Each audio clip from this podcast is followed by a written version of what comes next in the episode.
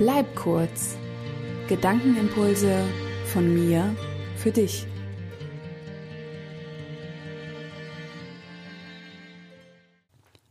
Bist du manchmal neidisch? Also ich bin's. Und zwar gerade in Phasen, in denen ich selbst unsicher bin.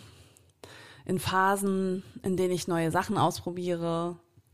In Phasen, in denen ich keinen richtigen Kontakt zu mir selbst habe.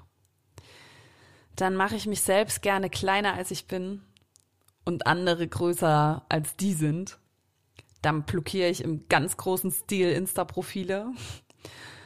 Will alles sofort beenden, was ich schon mal angefangen habe. Am liebsten auswandern. Alle Kontakte abbrechen. Ja, es ist ein ätzendes Gefühl. Ich kann mich in den Momenten selbst nicht leiden, weil es so gemein mir selbst gegenüber ist. Ich suche das Haar in der Suppe und ich vergleiche dann Äpfel mit Birnen oder Elefanten mit Katzen, mich selbst mit anderen. Mein Neid ist okay für mich. Echt jetzt. Solange der nicht in Missgunst umschlägt. Nämlich dann ist er nicht nur mir gegenüber gemein, sondern auch anderen gegenüber gemein. Und am Ende verpestet genau das meinen Energiehaushalt. Ich habe mich mit meinem Neid angefreundet. Immer dann, wenn der zu Besuch kommt, versuche ich ihn herzlich in die Arme zu nehmen. Das klappt mal besser und mal schlechter. Und ich freue mich, dass er da ist dann ist er direkt nicht mehr so schlimm und so miesepetrig. Dann schaue ich mir genauer an, was ausgelöst hat, dass er überhaupt da ist. Und meistens sind es Eigenschaften oder Erfolge einer anderen Person, die mir gerade fehlen oder die ich mir wünsche.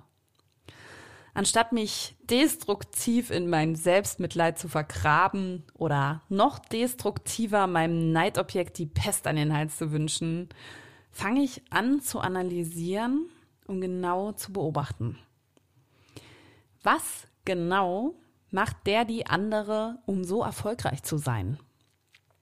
Welche Eigenschaften kann ich beginnen zu kultivieren, damit es mir genauso geht? Wenn es mir zum Beispiel sauer aufstößt, dass mein Gegenüber gesund und munter in Shape vor mir sitzt, während ich Sahnetorte esse, und seit vielen Monaten kein Fitnessstudio von innen gesehen habe oder mich viel zu wenig bewege, ja, dann könnte ich mir meinen Neid zu Herzen nehmen und ab morgen anfangen, weniger Süßkram zu essen, um mich mehr zu bewegen. Oder wenn deine Bekannte offen erzählt, wie erfolgreich sie im Job ist, während du dich gerade so fühlst, als ob du nichts gebacken bekommst, dann schau genau dahin. Finde raus, was dich daran hindert, genauso erfolgreich zu sein. Vor was du Angst hast, dich endlich zu zeigen und so weiter.